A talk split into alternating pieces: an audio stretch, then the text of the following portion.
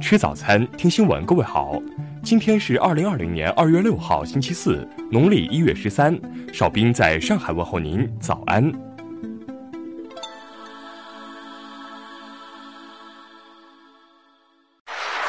首先来关注头条消息：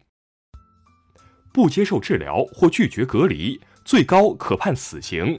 近日，广州珠海区有一位确诊患者因不配合检查被立案侦查。对于这类确诊患者不接受治疗或拒绝隔离的，如何定性和处理？六号下午，广东省高级人民法院副院长胡英做了详细分析。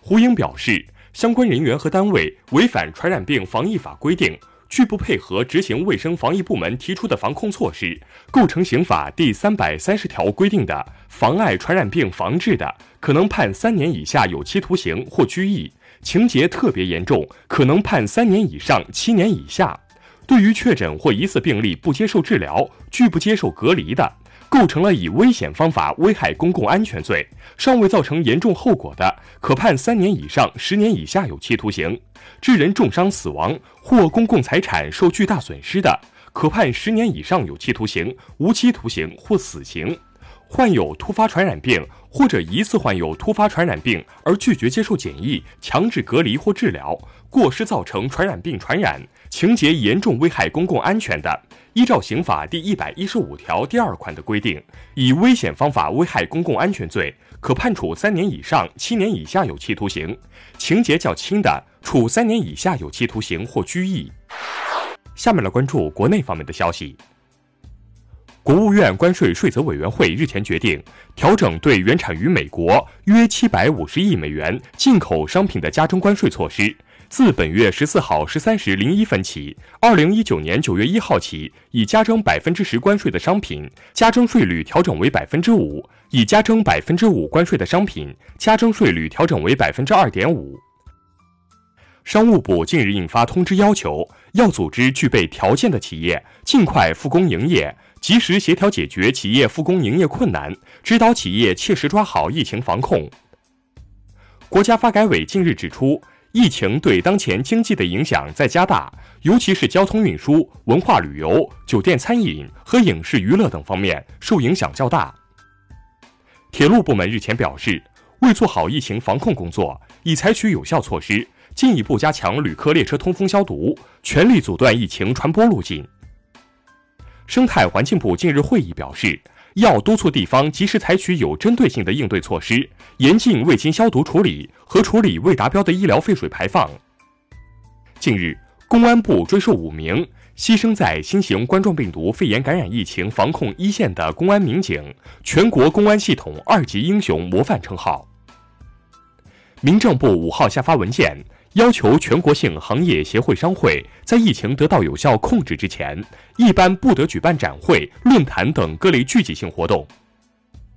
国台办六号就世界卫生组织涉台问题发表谈话称，奉劝民进党当局立即停止在世卫生组织涉台问题上的政治盘算和政治操弄，以疫谋独是绝不会得逞的。下面来关注国际方面的消息。美国参议院五号以五十二票无罪对四十八票有罪和五十三票无罪对四十七票有罪，先后否决了两项弹劾条款，总统特朗普被判无罪。世界卫生组织五号宣布启动应对新型冠状病毒疫情的战略准备和应对方案，旨在为不同国家或地区层面制定疫情应对计划提供指导。截至北京时间六号十四时，除中国外。全球共二十四个国家和地区确诊新型冠状病毒感染的肺炎病例两百一十六例，死亡一例。五号，联合国粮食及农业组织、国际农业发展基金及世界粮食计划三家机构共同表示，支持和支援中国抗击新型冠状病毒感染肺炎疫情。国际原子能机构总干事格罗西五号表示。伊朗自一月宣布不再履行伊核协议义务以来，没有采取进一步违反伊核协议的行动。据英国媒体报道，在英国与欧盟尚未就捕鱼问题达成任何协定之时，英国计划加大海上巡逻力度，以确保经济水域安全。中国常驻联合国代表五号表示，轻小武器非法贸易，加剧地区武装冲突，各国政府应承担打击轻小武器非法贸易的首要责任。巴西央行五号宣布降息二十五个基点，将基准利率从目前的百分之四点五下调至百分之四点二五，创该国一九九九年采用通胀目标制以来最低水平。下面来关注社会民生方面的消息。五号晚，宁波官方通报一新冠状肺炎病例活动轨迹信息时指出，该患者感染或因在买菜时与另一患者在同一摊位有过约十五秒的近距离共同驻留，且均未佩戴口罩。陕西王某夫妇二人前往湖北讨要工钱并留宿，返乡后隐瞒其湖北旅居时，导致家属和十二名医护人员成为密切接触者。目前。警方已对二人以涉嫌危害公共安全罪立案侦查。据公安部交通管理局官方六号消息，陕西一男子担心感染病毒，喝下百分之七十五的酒精后开车出来散心，最终该男子因酒驾被处罚。近日，哈尔滨男子裴某某在网上贩卖口罩，非法获利二十余万元。目前，警方对该男子非法经营一案立案侦查。研究报告显示，二零一九年网络诈骗人均损失创六年新高，其中金融诈骗、游戏诈骗、兼职诈骗举报量最高。最后来关注文化体育方面的消息。六号晚，女篮奥运会资格赛第三阶段打响，中国女篮八十六比七十六击败英国女篮，取得本次奥运赛的开门红。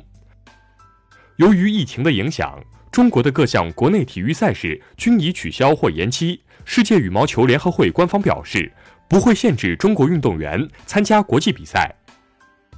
据媒体报道，今年的元宵晚会，央视、湖南卫视、东方卫视、江苏卫视等将增加众志成城抗击疫情主题节目。连日来，抗击新型冠状病毒肺炎疫情成为全民关注的焦点。奈飞于一月底上线的纪录片《流行病如何阻止大爆发》也因此在网上引发了讨论。以上就是今天新闻早餐的全部内容。如果您觉得节目不错，请点击再看按钮。咱们明天不见不散。